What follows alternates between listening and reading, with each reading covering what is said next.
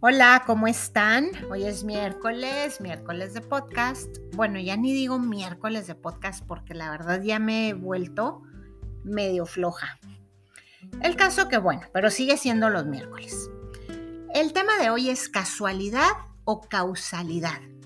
Traía la idea de dar este tema desde hace dos semanas, pero como que no lo podía concretar y luego empezaba otro y tampoco me fluía nada. Y me regresaba a este y escribía y borraba, escribía y borraba.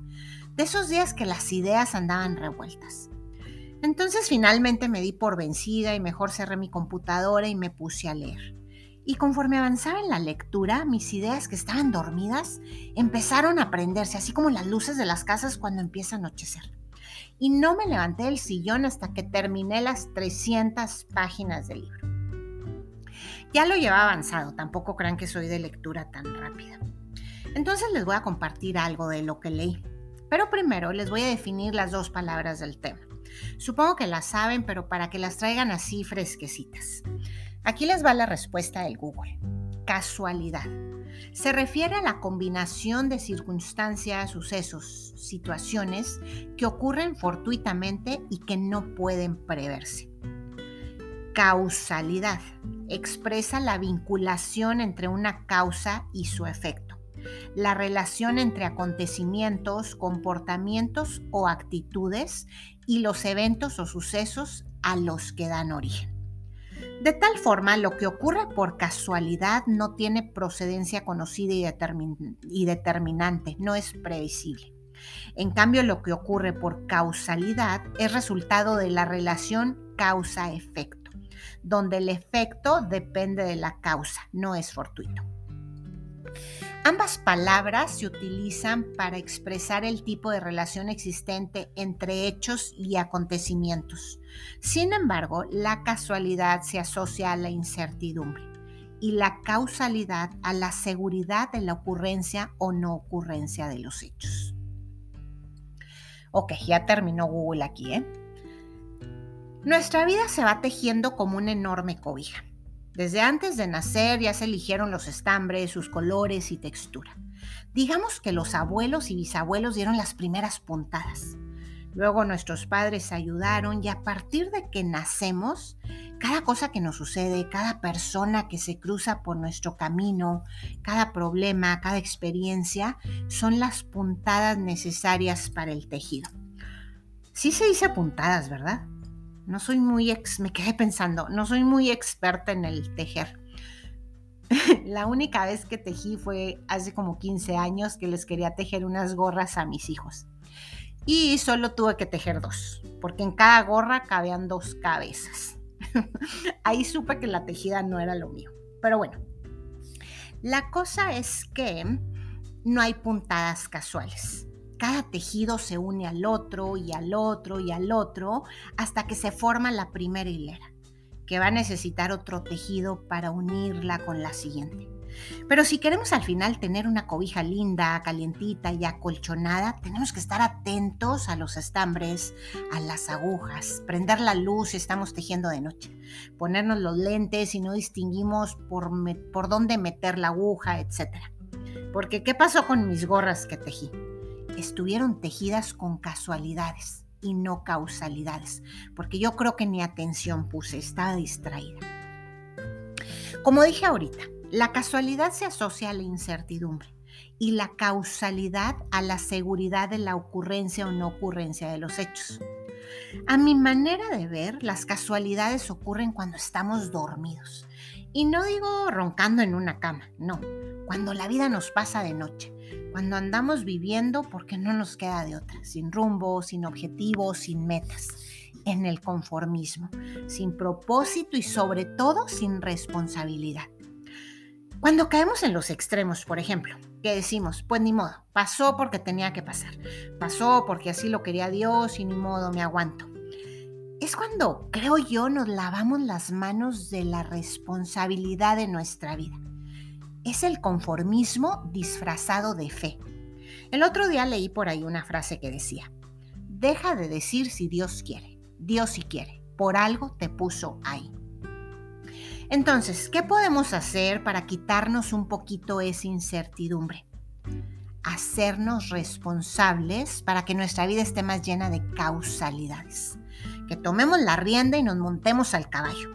Que le aprietes la montura, te pongas las botas, mires hacia dónde quieres ir y te dirijas hacia allá.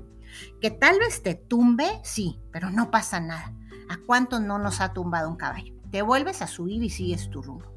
Empecemos a tejer nuestra cobija conscientemente, preguntándonos por qué, por qué esa textura es parte del tejido y por qué ese color cambió de pronto. Nada llega por casualidad.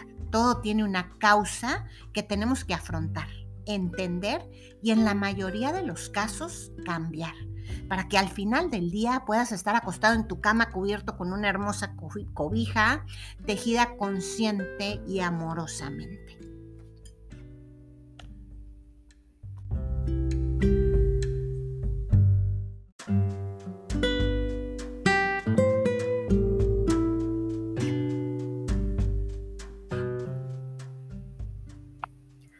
Pero bueno, el caso es que les voy a platicar acerca de este libro. Se llama La Profecía Celestina o las Nueve Revelaciones. Su objetivo es el despertar de la conciencia, de cómo entenderse a sí mismo y reconocerse uno con el universo. Tal vez ya lo leyeron alguna vez porque es un libro muy viejo. Y creo que el que haya llegado a mis manos fue por causalidad. Porque una vez que decides montar el caballo, el universo se encarga de facilitarte el camino son los efectos de las causas. Y la verdad este libro vino a darme las respuestas a unas dudas que traía. Son esos mensajes que llegan si te encuentras despierto y alerta. Porque si lo hubiera leído cuando lo publicaron, no hubiera estado lista para entenderlo. Pero bueno, el libro comienza cuando un joven, a un joven lo despiden de su trabajo. Casualmente, entre comillas, lo contacta una amiga que tenía tiempo de no ver y lo invita para platicarle acerca de un manuscrito que, tenía que contenía nueve revelaciones y que estaba en algún lugar en Perú, y lo invita a ir con ella. El joven está un poco escéptico y no decide ir con ella en ese momento. Al llegar a su casa, entre su correspondencia aparece un folleto que dice Perú. Luego esa noche tiene un sueño en el que se ve corriendo por unas montañas en busca de algo. Al despertar habla la agencia de viajes y casualmente encontró boleto para Perú ese mismo día, porque alguien había cancelado a última hora. En el vuelo escucha una conversación acerca de un sacerdote y el manuscrito. Y ahí empieza la historia. ¿Qué fue esto? ¿Casualidad o causalidad? Definitivamente causalidad. El joven tomó una decisión, se enfocó en ella y el universo se encargó de facilitarle el camino. Pero bueno, no se me asusten, no les voy a narrar todo el libro, ni todas las aventuras que pasó este joven en Perú para encontrar cada uno de los escritos. Solo les voy a platicar las nueve revelaciones que según dice el libro, cada persona las tiene que experimentar y les va a llegar en el momento justo. Cuando el alumno está listo, aparece el maestro. Y pues aquí te van. Espero que estés listo al menos para reflexionarlas. Estas revelaciones es algo así como el, proceso desde el inicio de la humanidad al final de los tiempos para el despertar de la conciencia. Te las voy a mencionar primero así sin mucho detalle, ya después me voy a enfocar en la explicación. La primera revelación ocurre cuando nos damos cuenta de que vivimos en un mundo profundamente misterioso lleno de coincidencias repentinas y encuentros sincronizados que parecen destinados. Segunda revelación. Cuando más despertamos a este misterio, vamos a crear una nueva visión del mundo, redefiniendo el universo como enérgico y sagrado. Tercera revelación. Dice que descubriremos que todo a nuestro alrededor, incluyéndonos a nosotros mismos, toda la materia está formada y se origina de una energía divina que estamos empezando a ver y a comprender. Cuarta revelación. Desde esta perspectiva podemos ver que los seres humanos siempre se han sentido inseguros y desconectados de esta fuente sagrada y han tratado de adquirir la energía dominándose unos a otros. Esta lucha es la responsable de todos los conflictos humanos. Quinta revelación. Dice que la única solución para remediar ese robo de energía es cultivar una reconexión personal con lo divino, una transformación mística que nos llene de energía ilimitada y amor infinito, que amplíe nuestra percepción de la belleza y nos eleve una conciencia de nuestro yo superior. Sexta revelación. En esta conciencia podemos liberar nuestro propio patrón de control y descubrir una verdad específica, una misión. Estamos aquí para compartir.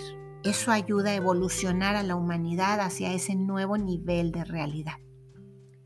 Séptima revelación. Una vez superado este patrón de control, descubriremos nuestra personalidad más elevada. Podemos descubrir una intuición interior que nos muestre a dónde ir y qué hacer estar alerta a cada coincidencia que se nos presente. Y si solo hacemos interpretaciones positivas, derivará en un fluir de coincidencias que abrirá las puertas para que se revele nuestra misión. Octava revelación. Cuando un número suficiente de nosotros entra en este flujo evolutivo, siempre dando energía al yo superior de todos los que conocemos, vamos a construir una nueva cultura en la que nuestros cuerpos evolucionan a niveles cada vez más altos de energía y percepción. Y novena revelación. De esta manera participamos en el largo camino de la evolución desde el Big Bang hasta la meta final de la vida, para energizar nuestro cuerpo de generación en generación hasta que entremos en un cielo que por fin podamos ver.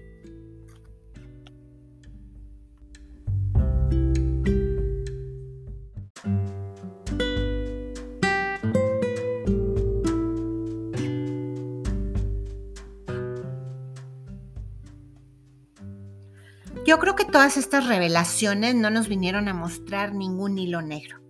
Todo esto lo hemos escuchado por muchos lados tal vez, pero quiero ahondar un poco en algunas de ellas. Me voy a brincar la primera y la segunda, porque supongo que la mayoría ya nos dimos cuenta de que vivimos en un mundo profundamente misterioso, lleno de casualidades, y que el universo es un vasto sistema de energía, incluyéndonos a nosotros mismos. Somos energía pura y la tercera básicamente es que esa energía proviene de la fuente divina. Y de aquí quiero partir, de que seamos conscientes de que somos energía y de que todo lo que nos rodea tiene energía, aunque cada cosa la tiene de un género especial. Por eso ciertos lugares aumentan nuestra energía más que otros. ¿Cuántos de nosotros no percibimos al entrar en algún lugar si la energía es baja o alta? Hasta de solo mirar a una persona y escucharla hablar, nos damos cuenta de la energía que transmite, su postura, el brillo de sus ojos, la fluidez de sus palabras. La energía grita muchas veces lo que la boca calla. Aunque muchos de nosotros no estemos especializados en ver el aura de las personas, la podemos sentir. A veces estamos con personas tan energéticas que parece que van siempre enchufadas a un tomacorriente y nos transmiten su buena vibra. Y desgraciadamente algunas otras nos ponen hasta de malas. Por ejemplo, ¿qué sienten cuando entran a un hospital? Yo apenas entro a un hospital y me siento diferente. Aunque yo no sea la enferma, el hospital me absorbe energía. Y por el contrario, hay ciertos lugares que nos aumentan la energía de tan solo entrar. Cuando estamos en medio del bosque, sentimos la energía que sale hasta de nuestros poros. Las iglesias, por ejemplo, ¿qué sientes al entrar a una iglesia? Aunque la verdad yo noto mucho la diferencia cuando entro a la iglesia, no siento lo mismo que cuando entro al Santísimo, que está dentro de la misma iglesia solo con una puerta de por medio. Es como si al cruzar la puerta una energía me elevara y me llenara de paz. Hasta el aroma lo percibo diferente. Hagan la prueba, pongan atención a cómo se sienten después de ir o estar en lugares o con personas. Ponte alerta y poco a poco vas a empezar a percibir la, densidad en la energía de las personas.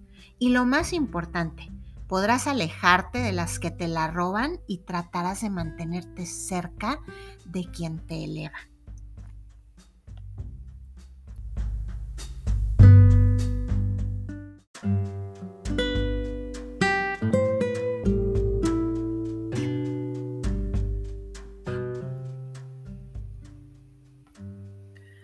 Y ahora sí voy a continuar a más profundidad con la cuarta revelación. ¿Qué decía la cuarta revelación? Dice que los seres humanos siempre se han sentido inseguros y desconectados de esa fuente divina y han tratado de adquirir la energía dominándose unos a otros. Esta lucha es la responsable de todos los conflictos humanos.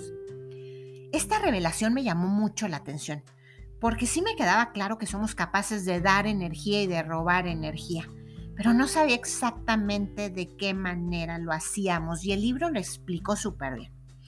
Aquí se los voy a decir a ustedes. Primero te voy a decir cómo la robamos. Bueno, como dije, ¿no? Estamos faltas, nos sentimos faltos de energía y hemos luchado por controlarnos unos a otros. Y para este robo usamos ciertos métodos que aquí en el libro las llaman farsas de control. Y muchas veces lo hacemos de forma inconsciente. Esta farsa es un truco que aprendimos en la infancia para atraer la atención. Es un hábito que repetimos una y otra vez permanentemente. Y el problema es que si seguimos repitiendo estas farsas, nunca podrá aparecer la verdad que buscamos. La gran aventura marcada por las casualidades no puede desarrollarse, o sea, nuestra misión. Hagan de cuenta que hacemos un nudo en la cobija. Hay cuatro farsas de control. La primera es la personalidad reservada. La persona se aparta y parece misteriosa y llena de secretos. Se dice a sí misma que obra de esta manera por cautela, pero lo que realmente hace es confiar que alguien será atraído por esta farsa e intentará deducir qué es lo que pasa con ella. Cuando alguien lo intenta, la persona reservada sigue siendo imprecisa, indefinida, forzando a la otra persona a insistir a indagar para discernir cuáles son sus verdaderos sentimientos. Mientras el otro actúa así, le dedica al reservado toda su atención y proyecta su energía hacia él. Cuanto más tiempo lo mantiene interesado y desconcertado, mayor es la energía que recibe. Pero cuando la persona se muestra reservada, su vida evoluciona muy lentamente, pues está repitiendo sin parar la misma escena. La número dos es la personalidad interrogadora. Es la persona que hace preguntas y sondea el mundo de otra persona con la intención de encontrar algo censurable. Cuando lo encuentra, lo critica y lo juzga. Si la estrategia funciona, la persona criticada es incorporada a la farsa y de pronto dicha persona se siente cohibida, tímida y presta atención a todo lo que el interrogador hace o piensa, con el objeto de no hacer nada malo que el interrogador pueda notar. Esta diferencia psíquica proporciona al interrogador la energía que desea el interrogador chupa la energía y hace que la otra persona se desvíe del que debería de ser su camino, porque se empieza a juzgar a sí misma en función de lo que el interrogador pueda estar pensando. La farsa número 3 es la personalidad intimidadora. Aquí la persona utiliza amenazas verbales, psicológicas o físicas en sus relaciones con otras personas, provocando en ellas miedo ante su presencia y su conducta. Es la farsa más agresiva de todas y también la más directa. Es la más fácil de detectar, pero la más difícil de desmontar, sobre todo para personas emocionalmente débiles o poco asertivas. Y por último, la farsa de la personalidad de víctima o pobre de mí. Aquí la persona solo se centra en contar las cosas horribles que le ocurren, incluso dando a entender con mucha frecuencia que los demás son los responsables de su malestar y sus desgracias. Entonces esa persona intenta controlarnos a un nivel más pasivo, pero dicho control le hace ganar energía. Aquí hay algo importante con estas farsas. Definitivamente sí adquirimos energía de la otra persona, pero aunque robamos energía, hacemos lento nuestro tejido, porque como su nombre lo dice, es una farsa Y para que nuestro tejido fluya, tenemos que abrir el corazón, actuar sinceramente sin esconder lo que somos y sobre todo conectarnos a la verdadera fuente de energía.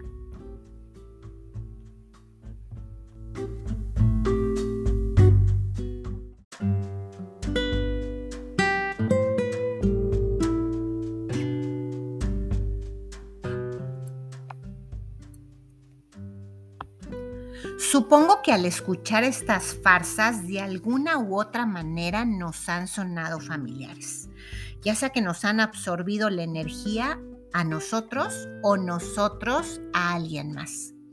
Tenemos que estar atentos a estas farsas, tanto para que no nos roben como para no quitarla. Algunas personas utilizan más de una farsa según sean las circunstancias, pero la mayoría de nosotros tiene una farsa de control dominante que tiende a repetir y en general depende de lo que le dio mejores resultados ante los miembros de su familia. Porque recuerden que estas farsas las adquirimos en nuestra niñez para obtener atención. ¿Qué hacemos para deshacernos de estas farsas? Primero que nada, hacernos conscientes de que la tenemos y luego retroceder a nuestro pasado, volver a los inicios de nuestra vida familiar y ver cómo se formó ese hábito. Viendo su origen nos será más fácil ser conscientes de nuestra manera de ejercer ese control. El desarrollo de nuestras farsas particulares guarda siempre relación con nuestra familia. Recuerden que los estambres se eligieron casi desde antes de que nosotros naciéramos. Sí, que nuestros abuelos tejieron parte de nuestra cobija y nuestros papás también. Por poner un ejemplo, si tuvimos una mamá interrogadora, genera en nosotros una personalidad reservada. Si nuestro papá fue agresivo, pudo generar en mí una postura de víctima o pobre de mí. Tenemos que regresar a nuestras experiencias familiares, al tiempo y los lugares de la infancia y revisar qué ocurría ahí.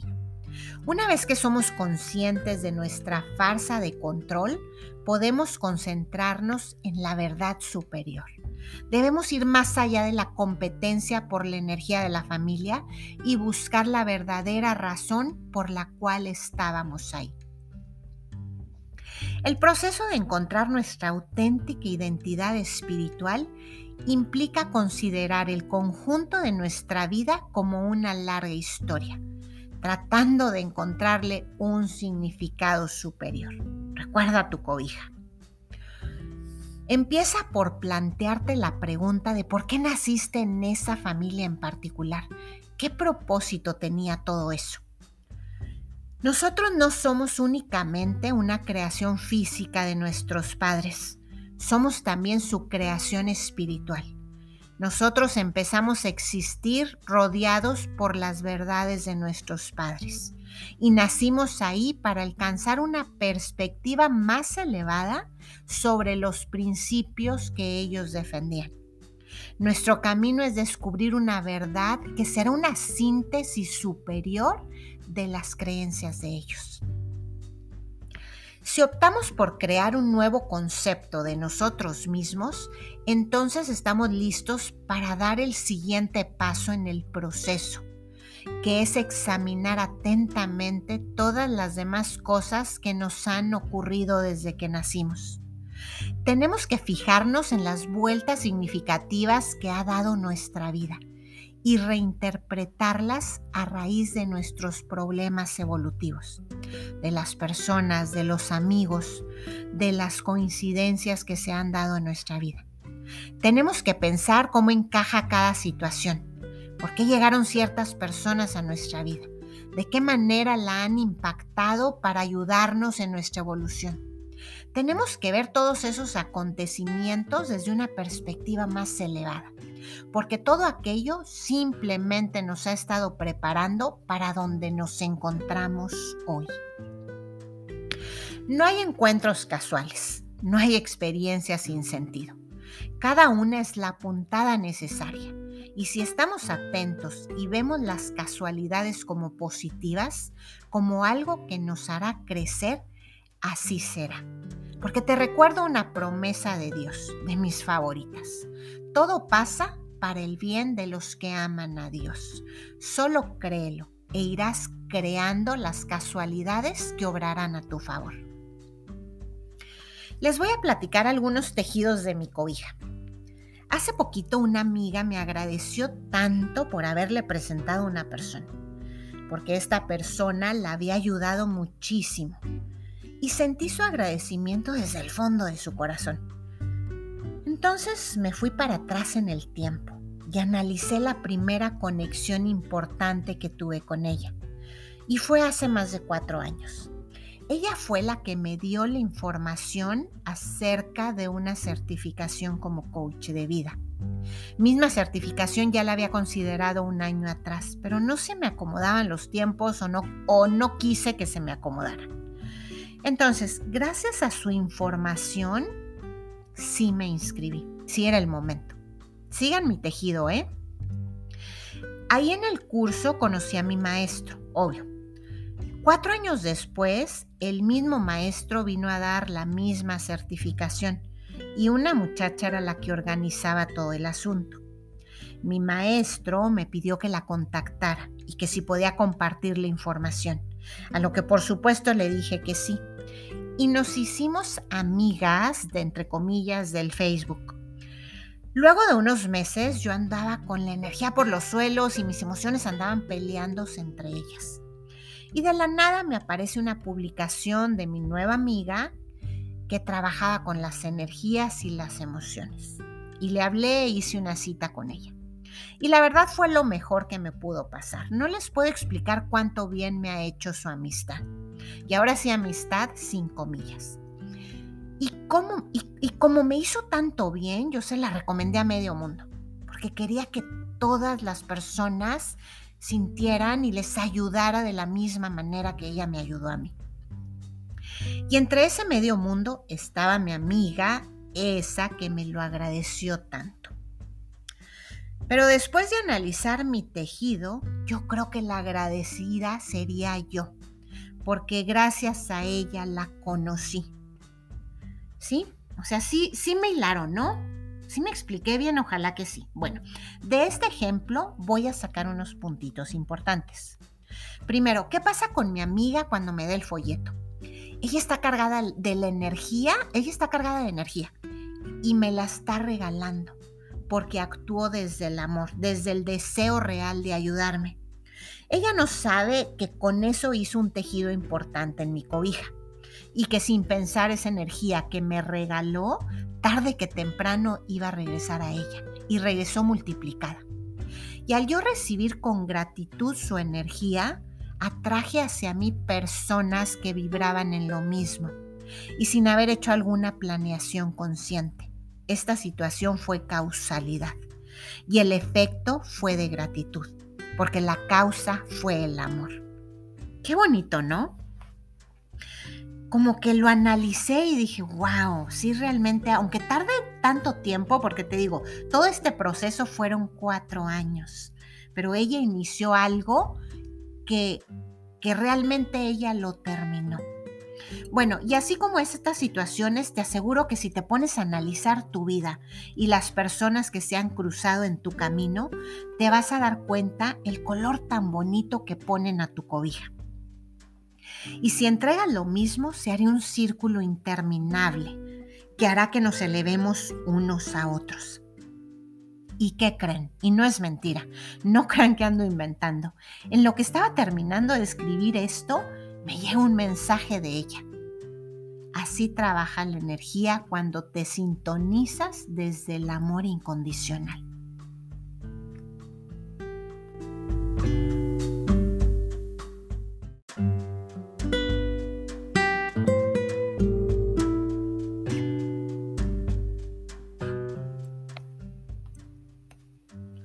Todos tenemos un objetivo espiritual, una misión única por la que hemos estado luchando sin ser plenamente conscientes de ello. Y así llegamos a la séptima revelación, que aquí te la voy a repetir, y dice así.